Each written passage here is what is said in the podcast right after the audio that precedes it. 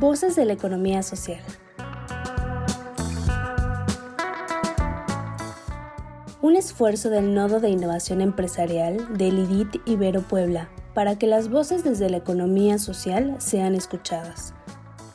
Cada caso presentado en este programa es un encuentro de la empresa o el emprendedor con la innovación, las redes colaborativas, los negocios y un cúmulo de valores y principios cooperativos que nos mueven para transformarnos como sociedad.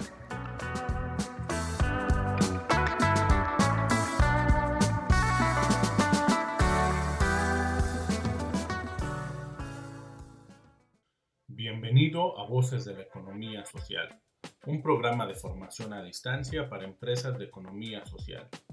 El tema lección de hoy es Manual de Identidad, de la Dimensión Empresarial. Les saluda Gamaliel Espinosa. Es un gusto estar con ustedes. El tema que hoy nos ocupa está relacionado con lo siguiente. ¿Qué es el manual de identidad? ¿Qué elementos conforman un manual de identidad? Vamos a comenzar contestando la siguiente pregunta. ¿Qué es un manual de identidad corporativa? Es un documento muy útil que contiene los elementos indispensables y normas básicas que se debe tener en cuenta para un correcto uso de una marca y de todos los elementos gráficos que la representan. El manual muestra cómo es tu logotipo, cuáles son tus colores corporativos, qué tipografías se deben utilizar, en definitiva, todas aquellas cosas que componen el aspecto visual de tu marca. ¿Qué debe incluir un manual de identidad corporativa? Número 1.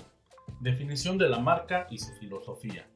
La mayoría de los manuales de identidad corporativa comienzan con una introducción teórica sobre la marca de que trata y los principales valores de la misma. Número 2. El logotipo. Es el corazón del manual de identidad corporativa. A partir del logo se definen todas las ejecuciones gráficas de la marca. En la parte dedicada al logotipo debes crear a su vez distintos apartados. Logotipo, tu manual debe incluir el logotipo creado y una breve explicación sobre el mismo y su relación con lo que representa. Construcción del logotipo. En este subapartado debes representar el logo sobre una cuadrícula y detallar proporciones y medidas del mismo. Colores. Debemos extraer la información sobre todos los colores utilizados en el logo, tanto los principales como los secundarios. Generalmente los colores van acompañados en este subapartado de su información. Versiones cromáticas. ¿Cómo puede variar el logo cromáticamente en función del fondo donde esté colocado o en base a una determinada aplicación del mismo? Usos no permitidos del logo. Es importante definir una serie de usos no permitidos del logo. Desproporciones, colores imposibles, etc. Número 3. Tipografía. Se debe representar cada familia tipográfica, definiendo los tamaños que se utilizarán, si se trata de web, en papelería, otras aplicaciones, etc. También es interesante plasmar los colores de fuente, así como el uso de negritas o cursivas. Cuando más masticada esté la información en este punto, más sencilla será su posterior aplicación. Número 4. Papelería. La guía de estilo tendrá que reflejar todo lo relacionado con la imagen para tarjetas corporativas, carpetillas, hojas en distintos tamaños, sobres, facturas, etc. Toda la parte de papelería debe tener un estilo homogéneo, ir en la misma línea, aunque quizás lo más importante es la creatividad aplicada a partir del logo. Número 5. Usos audiovisuales y medios sociales. En la era digital se hace imprescindible definir una serie de normas de uso de tu logo para distintas redes sociales, tamaños por ejemplo, así como el comportamiento del logo ante fotografías o videos. Número 6. Otras aplicaciones. Muchas marcas cuentan con vehículos de empresa, uniformes, incluso merchandising. Con estos apartados básicos puedes configurar tu mapa de estilo, llamémoslo así, cuyo principal fin es llevar a cabo todo tu equipo, hacer las cosas bien en lo que la parte gráfica se refiere. Es importante introducir los máximos detalles posibles para evitar posteriormente errores y dar al propio manual corporativo un diseño coherente y claro. Puntos para un manual de identidad corporativa completo. El manual de identidad corporativa es un documento muy útil que contiene los elementos indispensables y normas básicas que se deben tener en cuenta para un correcto uso de una marca y de todos los elementos gráficos que la representan. Por esto, al ser tan importante, te presentamos algunas recomendaciones que puedes seguir. Número 1. Sé siempre claro.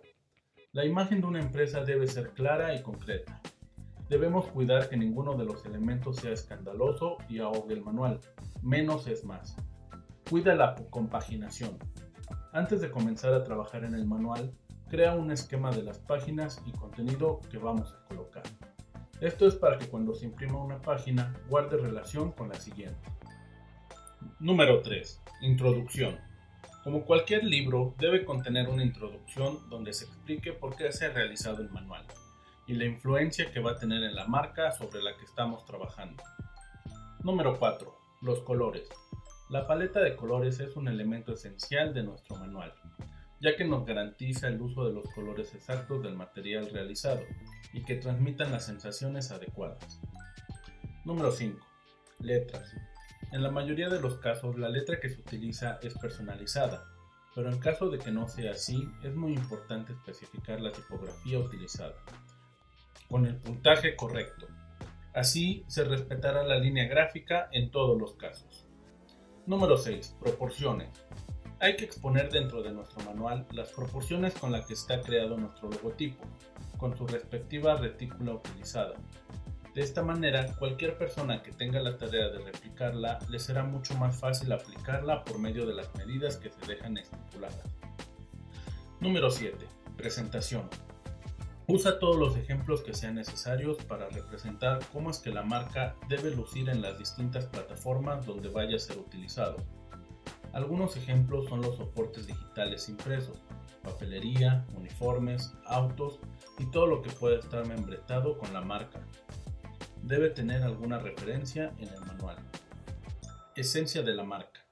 El último y no por eso menos importante Recordemos que los manuales son una guía que marca la presencia que va a tener tanto en el mercado como de manera interna. Signos de vida. Un manual de identidad corporativa es siempre necesario para unificar criterios dentro y fuera de la empresa a nivel de marca y sobre todo para proyectar una imagen sólida y coherente en todas las piezas y comunicaciones que la empresa realiza de cara al exterior. Signos de muerte. Ninguna marca está completa si no se dispone de un manual de identidad visual que defina su alcance o sus límites y cómo debe ser usada correctamente. Preguntas para reafirmar el tema. ¿Qué es el manual de identidad?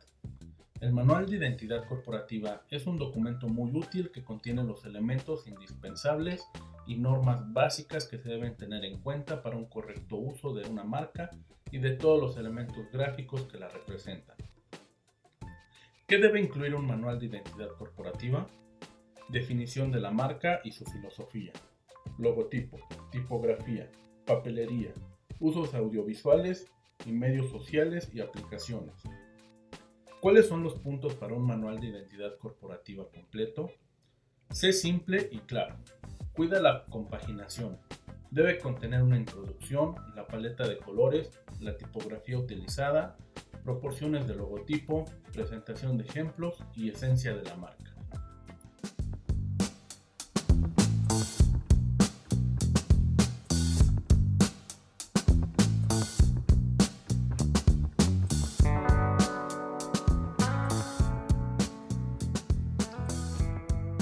Gracias, nos despedimos de este caso, deseándote como siempre lo mejor.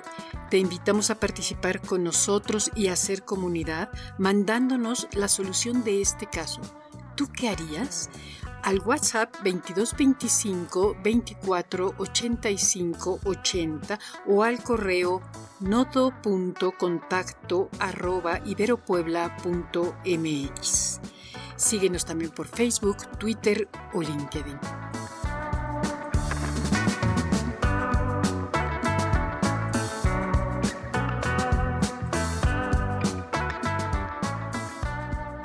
¿Quieres saber más? Entra a revistai.mx en donde encontrarás artículos de vanguardia tecnológica, diseño, innovación, emprendimiento y economía social. Somos el IDIT de la Ibero Puebla.